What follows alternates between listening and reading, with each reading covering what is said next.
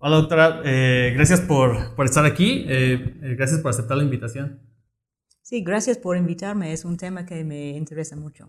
Sí, yo de hecho precisamente por eso la conocí, porque vi que estaba muy metida en estos temas de, sustentabilidad y sobre, todo aquí en, este instituto, fue donde la escuché. entonces, qué mejor que hablar de este tema con usted. hace, hace un para un par de meses salieron unos artículos en Nature que llamaron mucho la atención porque al parecer los astrónomos contaminan más que una persona global promedio. ¿Me podría hablar acerca de esto?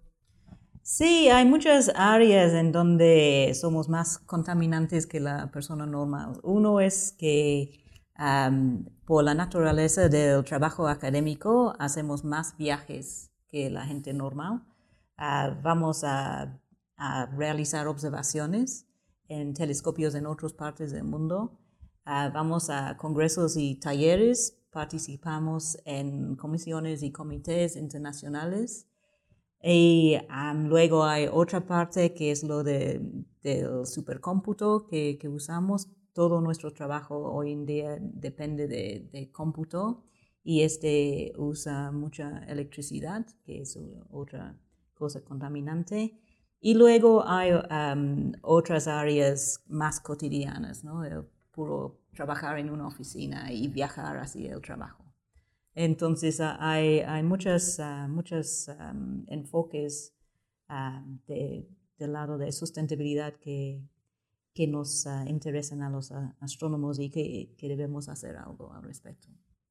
Ok, y, y o sea, todas esas actividades eh, de alguna forma contaminan porque eh, de alguna forma están liberando eh, dióxido de carbono, ¿no? Sí, esta es la medida que usan, ¿no? De la tonelada de dióxido de carbono. Entonces, um, en el área de los vuelos pueden contabilizar cuántas toneladas de dióxido de carbono vale cada vuelo dependiendo de distancia y otras cosas. Y también en el uso de supercómputo lo que contabilizan es el uso de ah, electricidad y cómo es, está producida esa electricidad en diferentes países. Y este también te da un número de toneladas de dióxido de carbono. Entonces, esta es la, unidad de medición. Esta medición. Eh, una de las cuando yo vi estos artículos, lo primero que imaginé es que los, la parte que, que más contaminaba eran los, los vuelos, este viaje.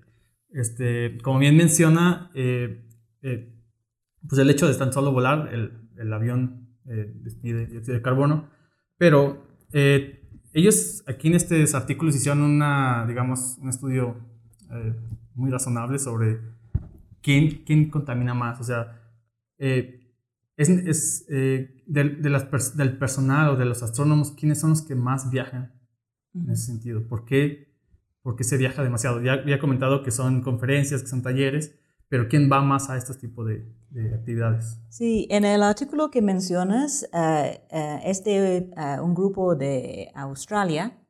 Entonces, lo que encontraron ellos es que son la gente más senior, los más experimentados de los institutos que suelen viajar más. Y la gente joven no viaja tanto.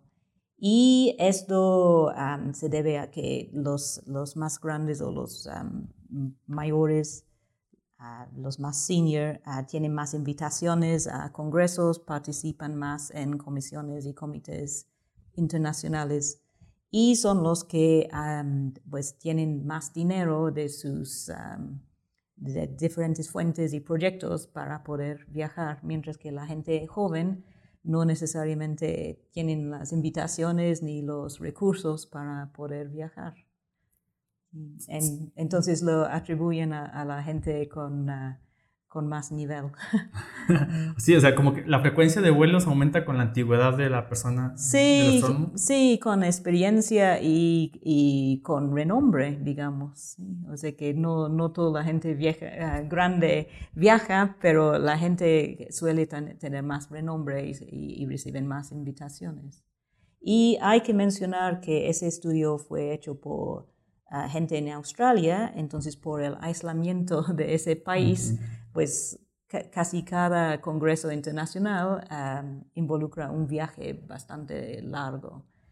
Um, hubo otro estudio de parte del Instituto Max Planck de, um, Astronomía en uh, Heidelberg, en Alemania, y ellos encontraron que en promedio viajan la mitad de los australianos porque hay más institutos en Europa y no hay la necesidad de tomar tantos vuelos. Claro, claro. Inclusive yo creo que si viajaran entre en, vuelos nacionales dentro de Australia también son distancias considerables, ¿no? Sí, entonces yo eh, estaba tratando de ubicar México dentro de, de este esquema. Si, en, si tomamos Alemania como el límite inferior y Australia como el límite superior, ¿dónde, dónde quedamos nosotros?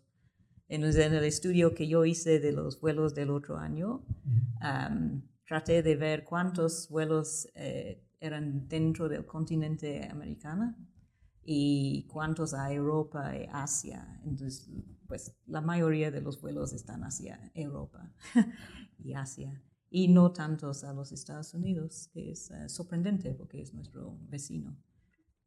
Pero aún así no podemos ir en autobús hasta California. Es, un viaje de pues dos días, ¿no? Exacto. Este, bueno, vaya gente lo hace. Eh, ah, bueno, no, ah, más bien a Texas. Me estaba pensando en Texas porque tengo varias familias que van para allá. Eh, pero, eh, bueno, yo tengo, según aquí también hice los datos y me parece muy interesante, sí, como que los, los astrónomos con más antigüedad son los que más viajan. Después siguen los postdocs, ¿no? que representan más o menos la tercera parte de, los vuelos de los, de los astrónomos más antiguos y después siguen los, los estudiantes de doctorado, ¿no? Que viajan, los, que es la mitad de los viajes de los postdocs. O sea, eh, esta misma, más o menos esta misma tendencia, de, de, acuerdo a los, a, los, a los, datos que usted tiene del, del instituto, más o menos es igual? O... Sí, de hecho, no eran solamente los postdocs, eran la gente sin tenure, o sea que ah. incluso los asociados C, digamos, ¿no? Ah, que el equivalente aquí. ¿no? Y la tendencia sí se repite, pero hay que mencionar que tenemos más gente en los niveles como ya contratados y, y con, con trabajo seguro, pero Sí, em, con nosotros los estudiantes um, viajan menos porque pues, no tienen recurso propio en, la mayoría de los casos. Y la gente más senior, pues sí reciben invitaciones. Y aunque hay, tenemos gente que no viajan mucho, yo soy uno de ellos, hay gente que viaja muchísimo, entonces este en promedio hace que el patrón se repite. Son muchas actividades. Y este, más aquí del dato de, uno de los artículos es que más o menos por cada pasajero, o sea, pero ya de viajando de Australia, ya sea Europa o a América, ellos más o menos contabilizan que que se, que se emiten 3 toneladas de dióxido de carbono por un vuelo de Australia, ya sea Europa o aquí, más o menos o acá América. Sí. Nosotros, eh, como bien comentó, normalmente pues, tenemos Estados Unidos muy cerca, pero cuando yo veo o escucho que volaron es más a Europa, o sea, no tanto Estados Unidos. Sí. ¿Esto se podía comparar? O sea, la mayoría vuelan a Europa también. Sí, entonces yo hice la, pues contabilicé todos nuestros vuelos, ¿no? Y desde México, pues depende de, del calculador que usas. Los australianos usaron el de Qantas, su aerolínea, pero hay varios como más eh, que no dependen de una aerolínea en particular.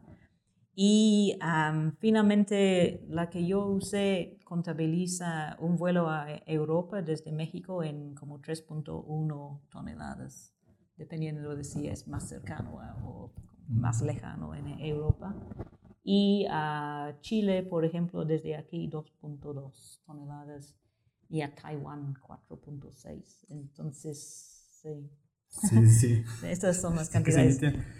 Eh, aquí tengo la, de hecho, aquí tengo la tablita de los datos del artículo y, por ejemplo, digamos los, eh, los, digamos los, los, los, doctores que ya son estos seniors, eh, están emitiendo alrededor de, de, 12, casi, ¿no? Aproximadamente 12 toneladas de, Sí, que este sería como cuatro viajes a Europa de, de nuestra gente. Y tenemos gente que realizaron o realizan como cuatro viajes de este tipo al año. No todos, pero algunas personas sí. sí, son... Sí, pero en, en, total en el 2018 a los vuelos que se compraron aquí en el instituto em, equivalaron a como 200 toneladas de dióxido de carbono. Y dependiendo de si repartimos entre los investigadores, postdocs y estudiantes, que somos como 60, ¿no? O si solamente entre los investigadores, pues sacamos en promedio como 3 punto algo, ¿no? Sí, es- sí, exacto. Sí. de- depende mucho, ¿no? De esta... Sí, eh, de inclusive- que usas como el denominador. sí, ahí, ahí puedes jugar con eso para maquillar los números. Pero, ajá, por ejemplo, en este, en este artículo usan nada más hasta los doctorados, no, no incluyen a los de maestría. Pero, eh, bueno, hay otras, eh, otras cositas que también están con- eh, podrían contaminar aparte de los vuelos, este, que son también el, el uso de las computadoras. ¿No? Creo que el astrónomo en sus actividades están programando y haciendo ciertas actividades. Eh, ¿Por qué es? Porque ¿cómo, es, ¿cómo está la actividad aquí en el instituto? También usa, se usan mucho las, las clusters, las computadoras, supercomputadoras para su trabajo diario o no se compara tanto con otros eh, sedes. Bueno, entonces, pues hay que mencionar que yo soy astrofísica teórica y toda mi carrera ha sido hecho a base de simulaciones con computadora. Y cuando yo inicié en el doctorado, pues la, la computadora era una cosa en otro edificio y nos conectamos con un terminal que era de, de puro texto. Entonces, ah, y había sistema de colas para, para iniciar los trabajos. Pero el trabajo que yo hice para mi doctorado, que en promedio una corrida tardaba varios días, ya se puede hacer en como cinco minutos en, en laptop. O sea que han habido avances en cómputo que hace que la, gente es más ah, ambiciosa en cuanto al trabajo que inician. O de que los trabajos que yo hice para mi doctorado ya lo- los uso para fines de divulgación. ¿no? Y la la- el trabajo en serio, pues ya es simular la formación de las galaxias en, en el universo temprano o el colapso de, de una estrella, porque las, ah, los procesadores han avanzado tanto que uno puede imaginar realizar este tipo de, de cálculo en un tiempo razonable. ¿no? Entonces, las simulaciones más tardadas que yo he realizado tardaron como tres meses de tiempo de cómputo dedicado, pero este fue en un solo procesador. Otros trabajos en donde el tiempo me estaba encima, pues tuve que paraleli- paralizar, paralelizar el código para que corriera en como ocho o más procesadores a la vez, porque solamente tenía como cinco días para terminar el trabajo, ¿no? Claro, claro. En- entonces, yo creo que ya trabajamos tanto con simulaciones y con las computadoras por los avances tecnológicos y que cosas que hace 30 años eran inimaginables ya son realmente factibles en un tiempo razonable. Yo no pondría una simulación a correr más que un par de meses hoy en día, francamente. Pero, pero así como avanza la tecnología, también avanza los usuarios, ¿no? Sí, O sea- entonces, y también esta es otra, otra cosa. Cuando yo inicié, yo tuve que escribir mis propios códigos y todavía lo hago, ¿no?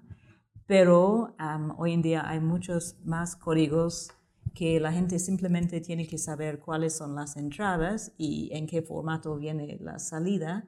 Y entonces todo lo demás es como una caja negra, pero como una semana después salen sus resultados, los grafican y todo el mundo puede usar esos códigos.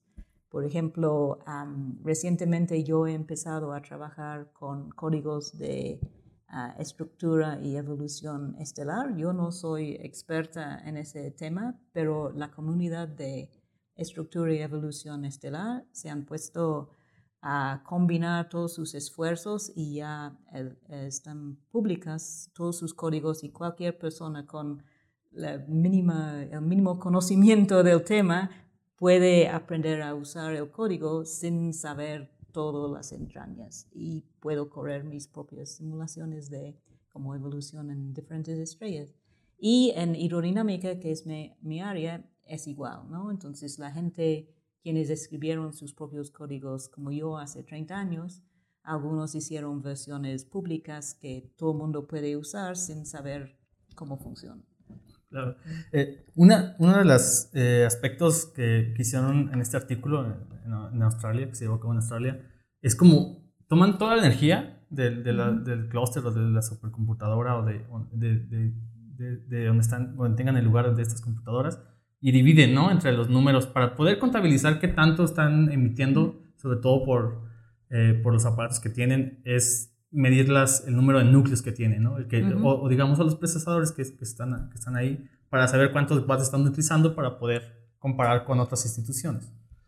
Eh, pero al final de cuentas, o sea, solamente están midiendo, digamos, lo que está produciendo la computadora, pero también hay otros procesos que se deben tomar en cuenta y que ellos también lo mencionan, ¿no? Pero que también a veces son difíciles de cuantificar, como el enfriar, que se mantenga enfriamiento en, el, en la, de las supercomputadoras, depende si, si usan energía renovable o no, se hacen una combinación de energía renovable y la otra parte lo usan de electricidad, porque siempre las, las, las computadoras que están corriendo un programa o están ejecutando, este, necesitan estar siempre con electricidad, ¿no? Sí.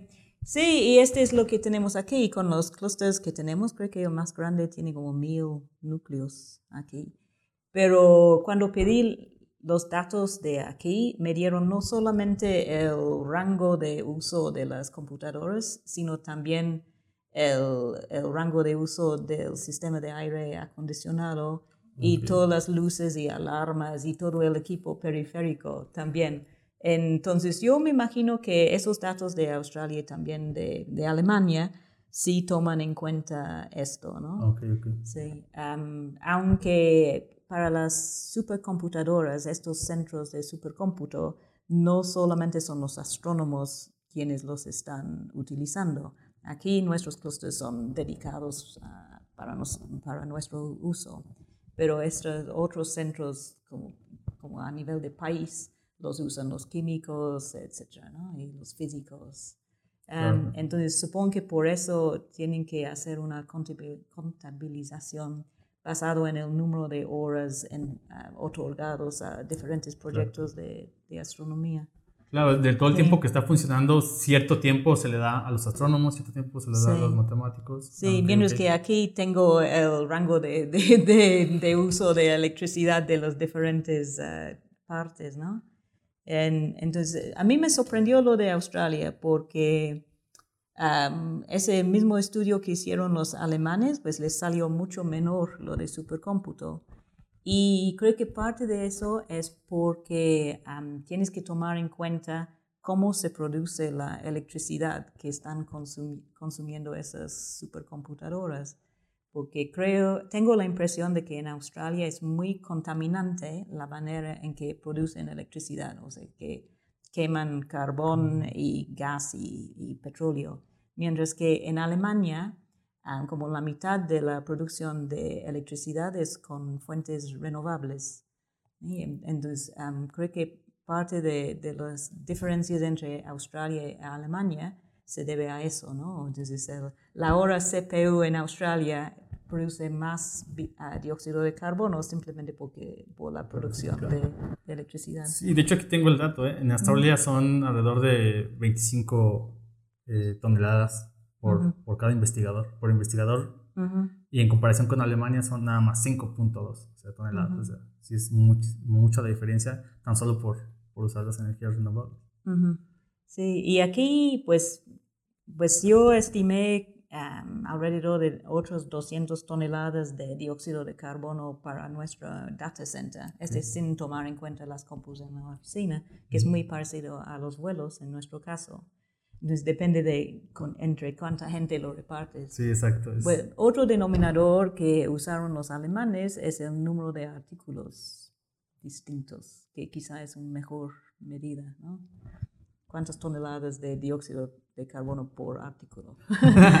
sí, es, eh, sí, hay que pensarlo muy bien, ¿no? en, qué, en, qué se, con qué se, en qué se divide toda esta cantidad de energía que se está produciendo, o dióxido de carbono que se está produciendo eh, y en el, en el, caso también de en, el uso de las computadoras, el uso es mayormente con astrónomos más antiguos, o sea, no, no, no, los estudiantes ni los postdocs, sino los que ya son de base, digamos. Yo, yo, a mí me gustaría pensar que fue al revés, que son los jóvenes que aprovechan las nuevas tecnologías y están corriendo los programas. pero la verdad no sé.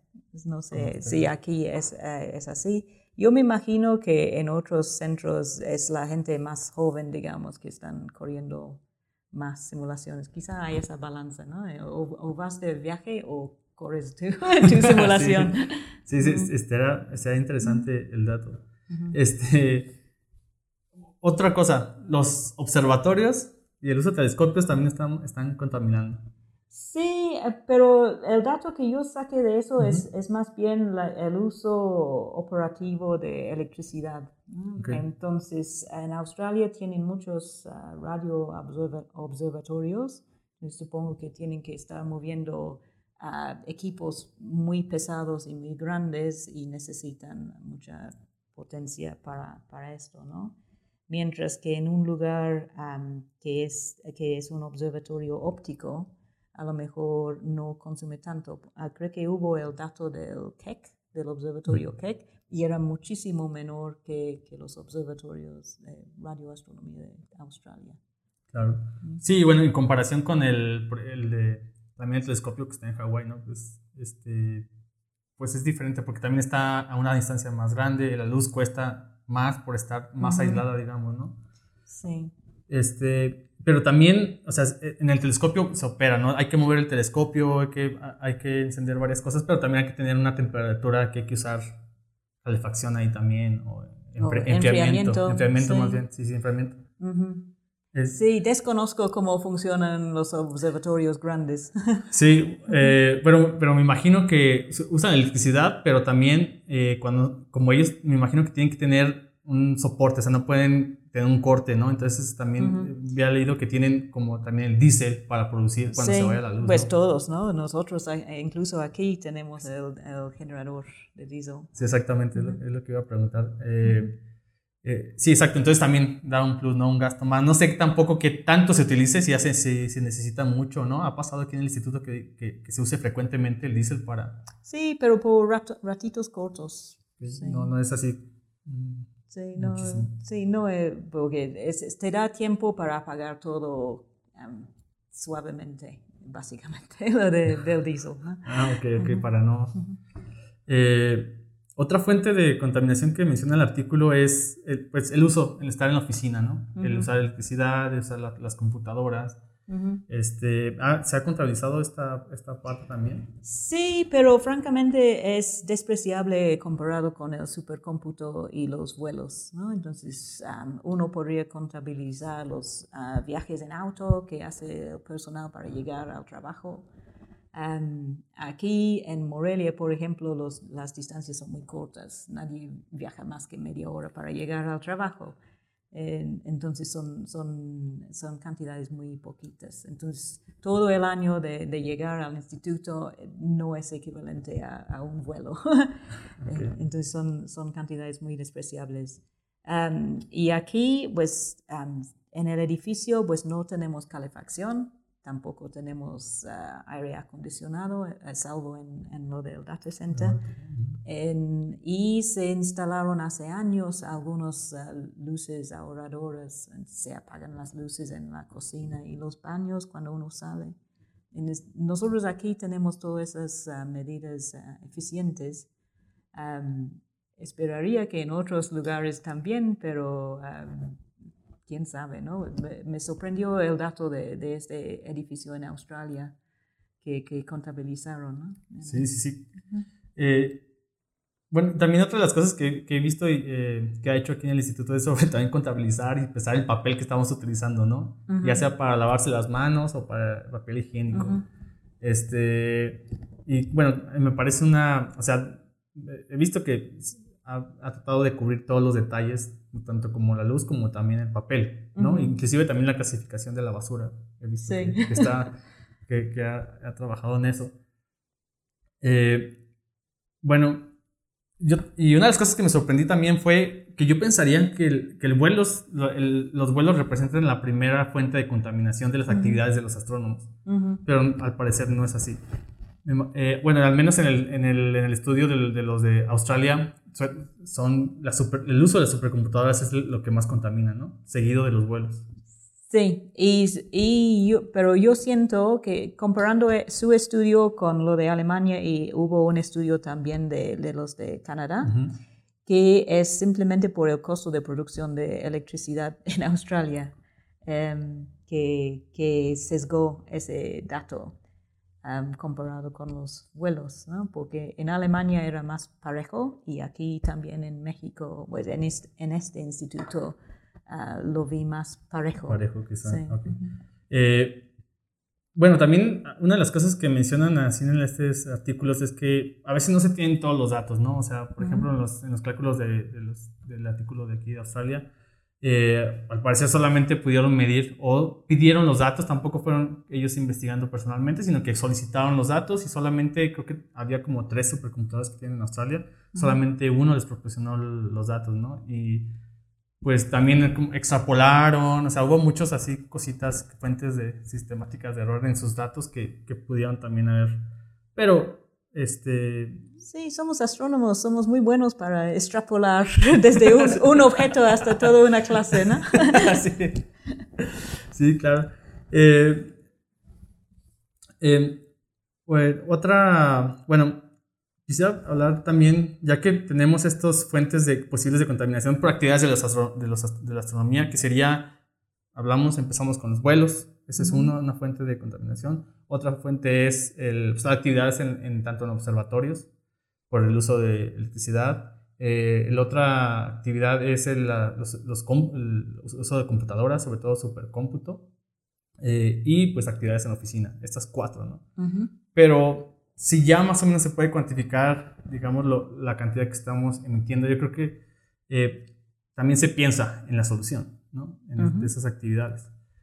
Eh, por ejemplo, en la parte de los vuelos, eh, volar menos. ¿Eh? Volar. menos. Y este año, pues, ha sido un ejemplo de, de esto, ¿no? De que hemos visto que no es necesario volar para muchas de las actividades que realizamos por ejemplo, lo de las ah, reuniones de comités y comisiones, aun siendo internacionales, se puede hacer fácilmente en, en, línea, ¿no? remotamente con, con, Zoom o Skype o lo que sea. Y hasta congresos razonablemente grandes también se puede hacer vía remota aunque sí son congresos internacionales, hay el problema del, del uso horario, ¿no? porque para algunas gentes va a ser como a las 2 de la mañana. entonces creo que en ese sentido, pues algunos de los colegas aquí han participado en congresos desde aquí, pero en Europa. Y sí, eh, pues tenemos que, que, recopilar todas sus experiencias, a ver cómo, cómo han funcionado y cómo sintieron.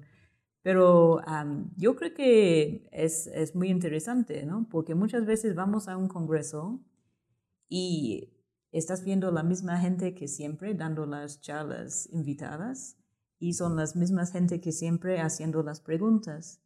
Entonces, quizá hacerlo todo vía remota invita más participación de gente que normalmente no hubieran levantado la mano, ¿no? o no les eh, hubiera invitado el, um, el moderador a, a, preguntar, a hacer su, su, pregunta.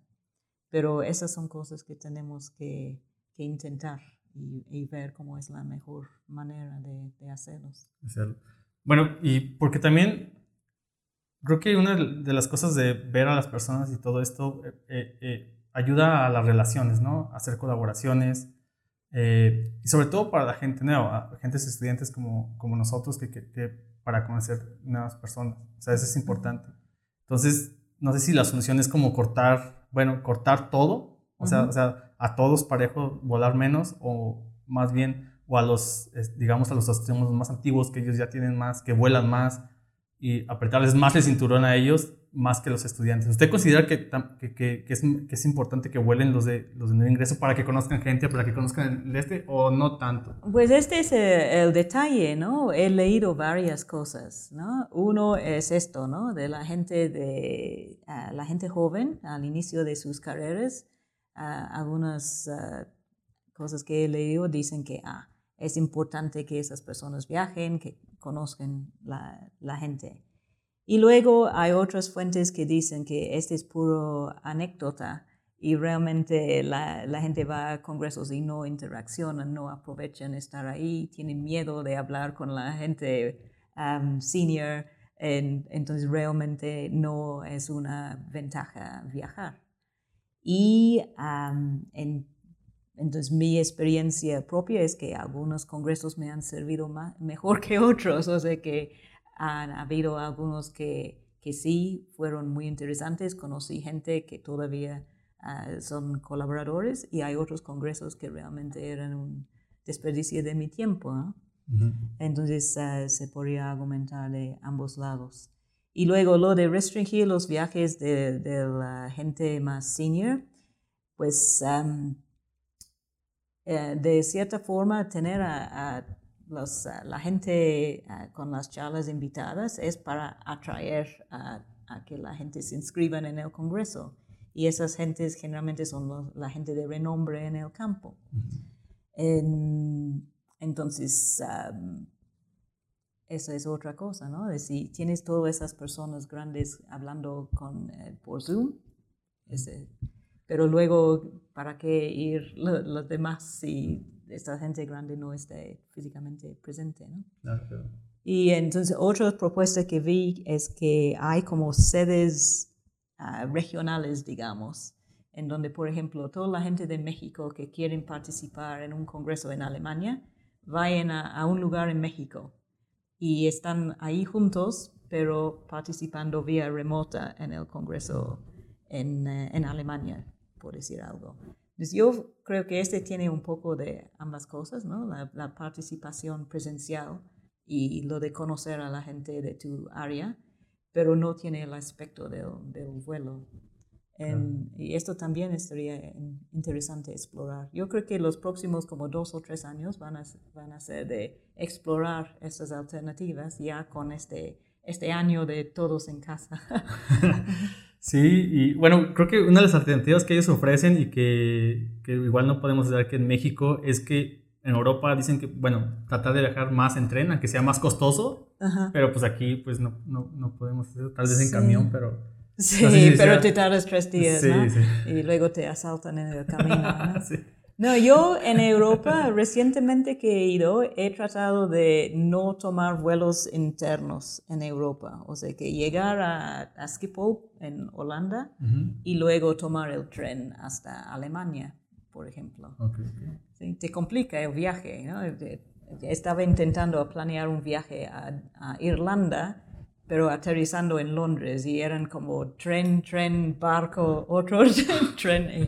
Al final de cuentas era imposible planear el viaje así. Sí, sí, sí. Y, sí, es que hay muchos aspectos que que pues no, no, toma en cuenta, pero también, por ejemplo, vi que, la, de hecho, la, altura en la que va el, el, avión también, o sea, tomar vuelos donde dicen no, que, no, que no sea tan alto, que nos informemos, porque dependiendo de dónde se suelte, digamos, la, el dióxido de carbono, es, también afecta, ¿no? Sí, hay esta cosa que se llama el esforzamiento radiativo, que casi duplica el, las emisiones de dióxido de carbono. Y este es para los ah, aviones que vuelan altos, los que, que vuelan de larga distancia. Pero también lo de reducir el costo de boleto por tomar varios vuelos cortos está malísimo aparentemente. Que mejor tomar un solo vuelo costoso que tomar varios vuelos más.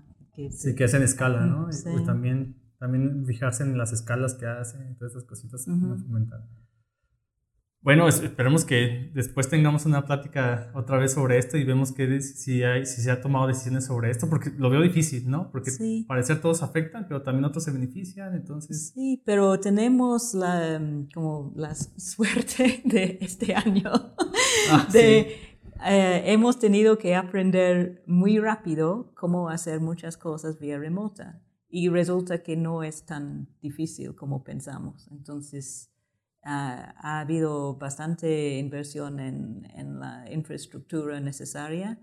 Algunos congresos, como el reciente Congreso Nacional de Física, que iba a, estar aquí en Morelia, se hizo vía remota con varios cientos de participantes. Estos congresos um, del American Astronomical Society, también de la, de la Sociedad Astronómica Europea, se han hecho vía remota con bastante éxito y han visto que han reducido pues todas las emisiones, ah, tanto de los vuelos como de, de, las emisiones locales por que la gente tiene que quedarse en hoteles que involucra emisiones y la comida que desperdician, etc. ¿no? Entonces, todo eso se ha reducido al mínimo y es interesante y para pues, el próximo año 2021 tampoco va a haber muchos viajes porque pues, pues hay limitaciones sobre las reuniones en todo el mundo, sobre todo Europa en este momento.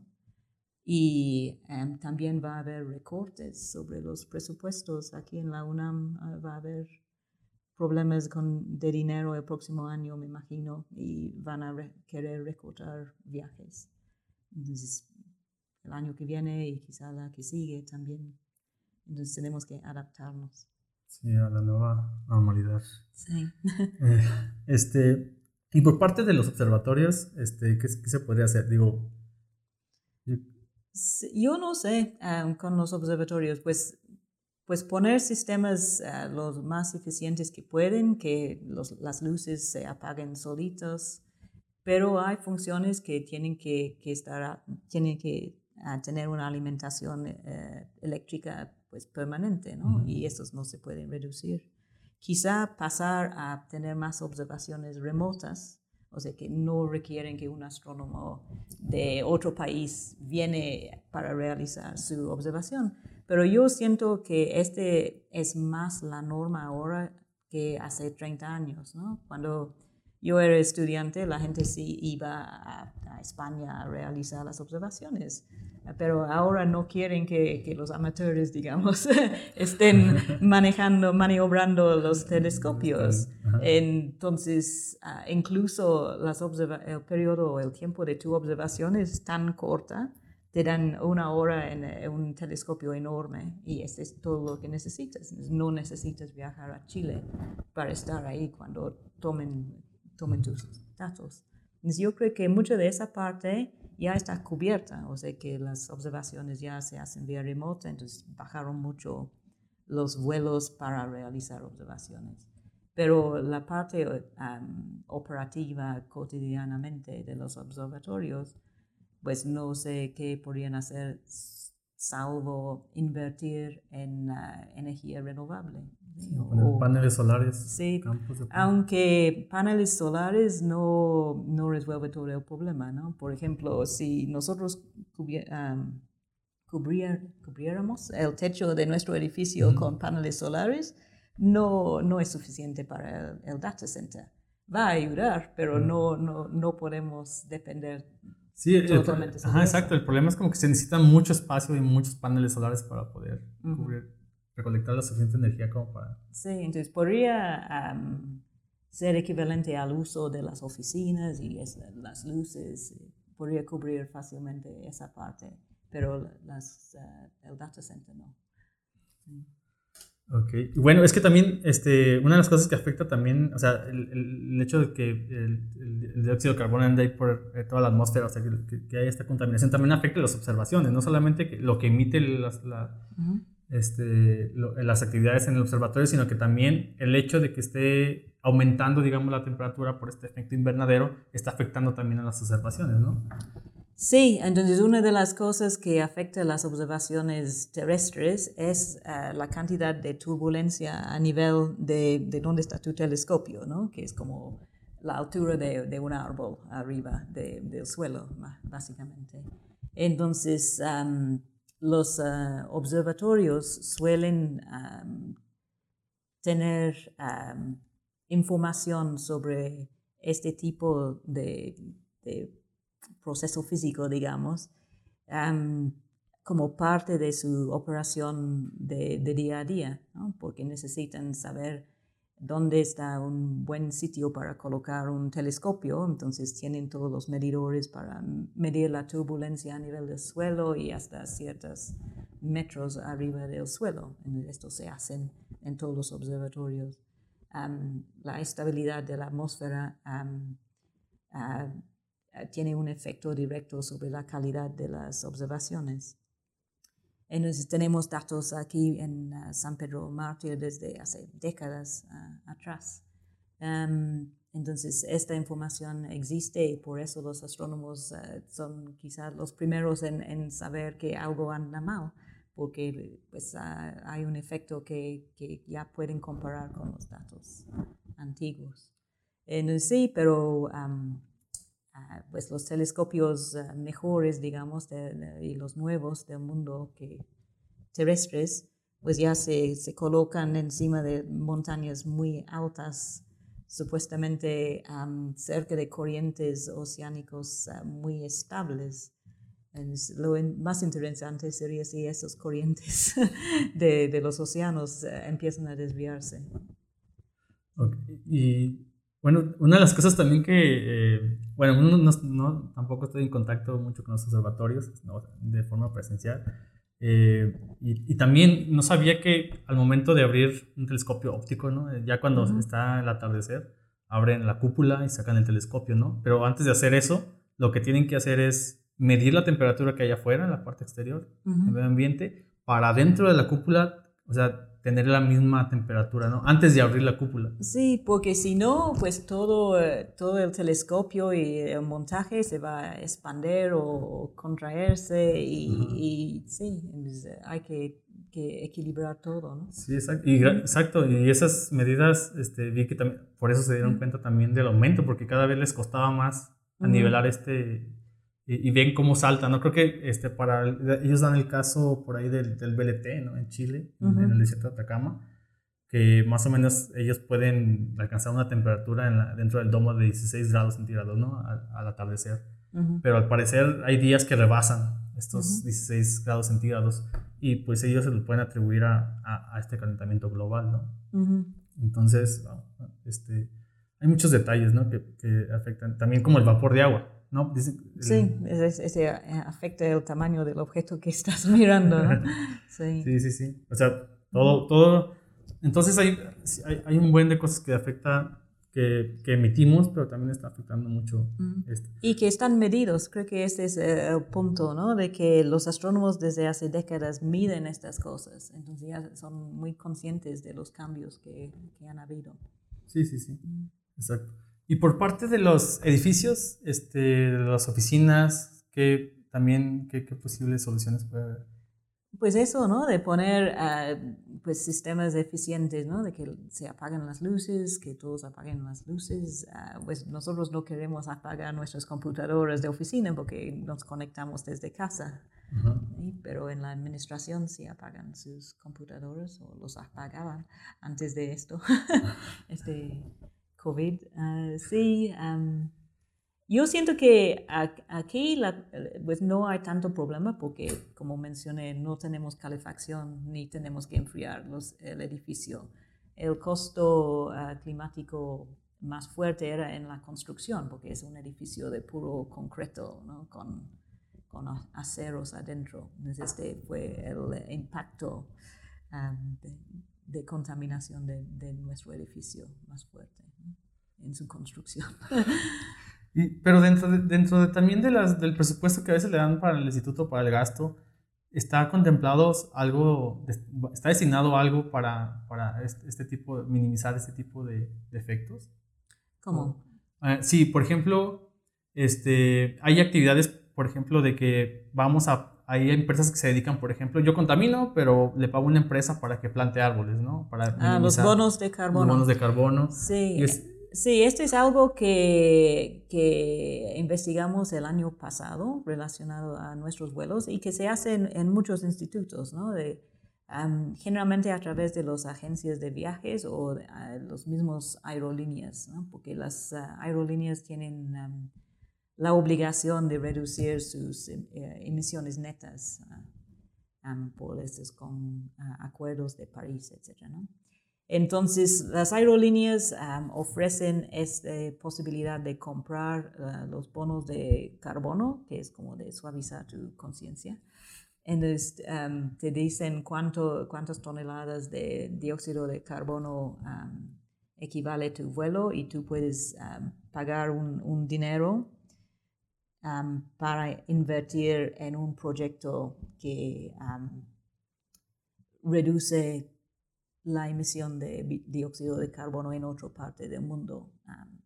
por ejemplo, hay lo de proyectos de reforestación, de inversión en, energías renovables, de biogás, etc. Y también en ah, estufas ahorradores de leña, porque en mayor parte del mundo la gente depende de leña como combustible para sus, ah, sus usos, para cocinar, para calentar sus casas.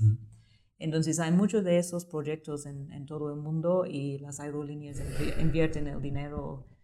hay una tarifa por tonelada de de dióxido de carbono que ah, cuando iniciaron esos esquemas andaba en como 15 dólares por tonelada de dióxido de carbono, pero como que se lanzaron muchísimo de esos proyectos, se redujo hasta como 5 dólares o incluso menos.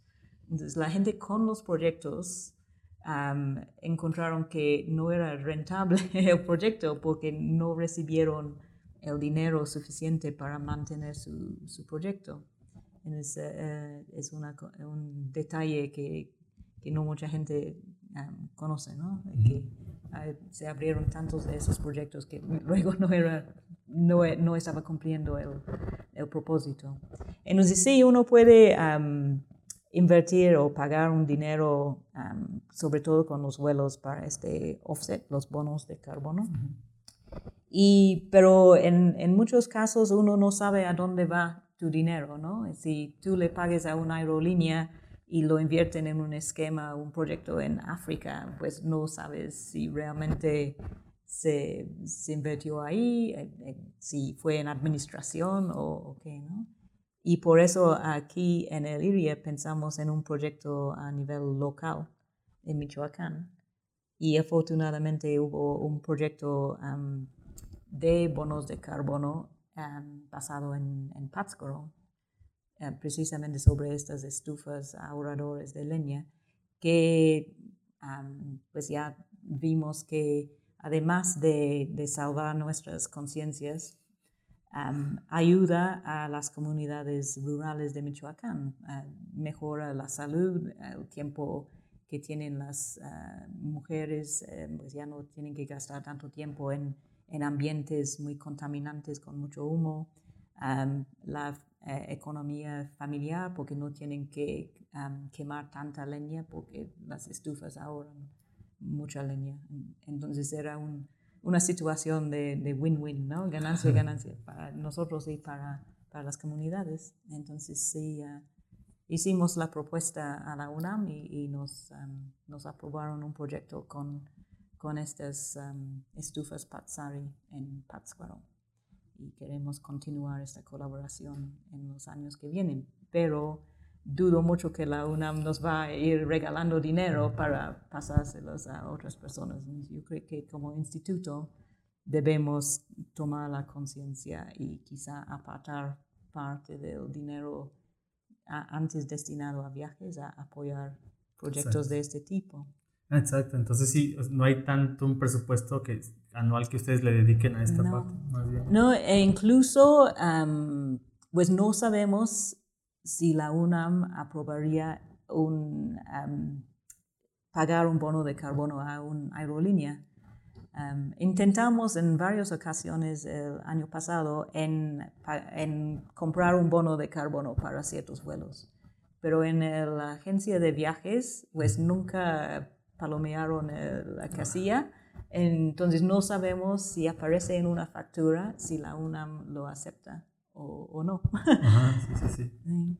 Entonces, ahorita en principio, o sea, como el primer paso que, que, que, que se puede hacer es más es la conciencia, ¿no? Sí, y invitar a la gente a que piensen antes de, de solicitar un recurso para viajar. Claro, claro. Wow, es eh, a mí se me hace un tema, se me hace difícil. Hay que empezar con algo, algo a cuantificar las cosas como he visto que ha estado haciendo. Eh, que también por eso me enteré, me enteré también de este, de este tema, ¿no? Porque vi que usted inclusive presentó, eh, trajo diferentes expertos en el tema aquí al instituto para, para hacer conciencia sobre esto. Y este, bueno, yo, bueno, pues al menos yo soy uno de los que he hecho conciencia, ¿no? Sobre este tipo de... Entonces ya menos, ya cuenta, al menos con uno cuente, ¿no? De, dentro de sus actividades que he realizado. Y pues nada, pues llegar a este, a lo que, a la, sobre todo por el Acuerdo de París, ¿no? Que mencioné hace poquito, que, este, que el chiste es como no, no subir la temperatura de, a nivel mundial de, de alrededor de, ¿qué? de 1.5 a 2 grados centígrados, ¿no? Sí, y la UNAM misma participa en, en varios ah, acuerdos a nivel pues, ah, nacional e internacional con universidades en las Américas, con, con la obligación de reducir sus, ah, sus, emisiones o pues, eh, la contaminación en general eh, dentro de, de, ciertos lapsos de tiempo. Nada más que está resultando medio difícil a, a cumplir estas cosas, porque la UNAM tenía planeada una granja de paneles solares en Guanajuato, creo. En 2016 tenían ah, todo casi listo para iniciar el proyecto y luego por la austeridad y falta de recursos no se pudo concretar. Entonces, más recientemente estaba pensando en instalar paneles solares en los techos de los edificios en Seúl, pero muchos son de patrimonio cultural. Entonces, hay detalles de este tipo. Entonces, lo que queríamos hacer aquí en el campus, con la Comisión de Sustentabilidad del campus, era ofrecer eh, los techos de los edificios nuevos que tenemos aquí para un, un proyecto piloto incluso, ¿no? de instalar paneles solares aquí. Pero resulta más complicado que uno pensaría. ¿no? Por ejemplo, yo no sabía que todos los edificios, todo el campus tiene un solo recibo de luz. Entonces no se puede contabilizar el uso de los edificios de forma independiente, ah, porque hay una sola contabilización para el campus. Entonces es difícil instalar paneles en un edificio y no en otro.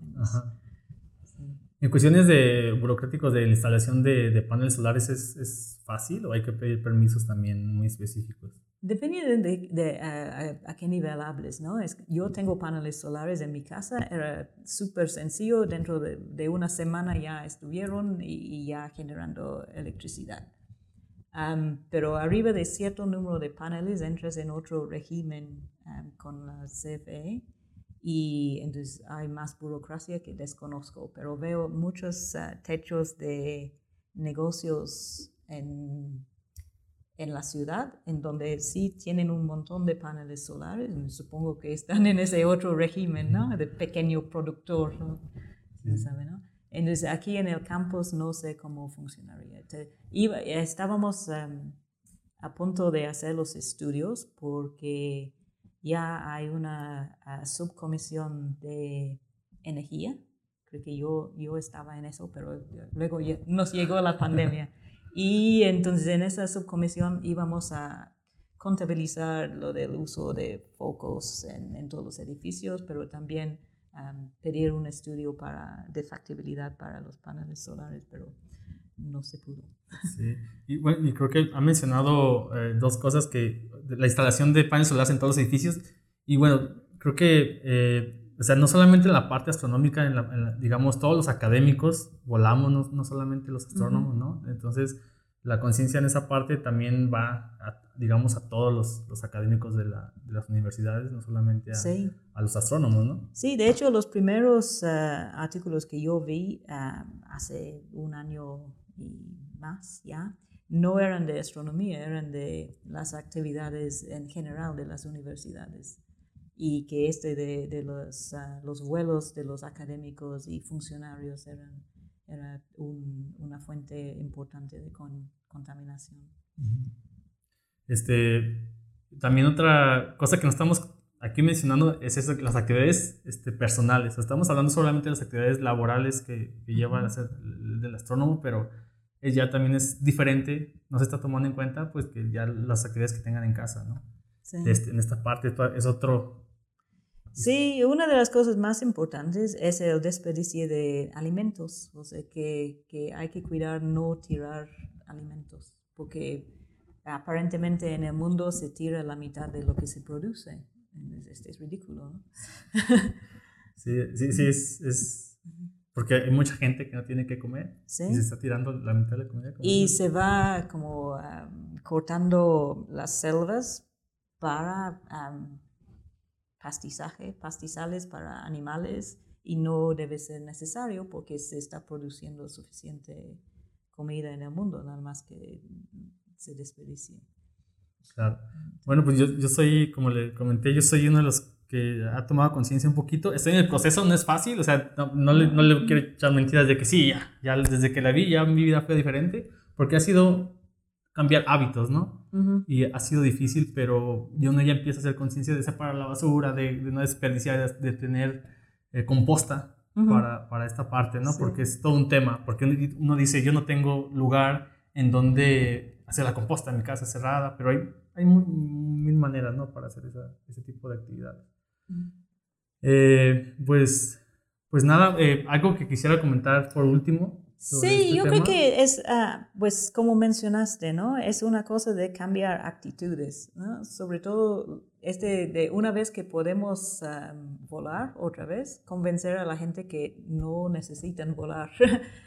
¿sí? Sobre todo la gente ah, senior, convencerles que no es necesario y, y- y lo deben pensar. Claro.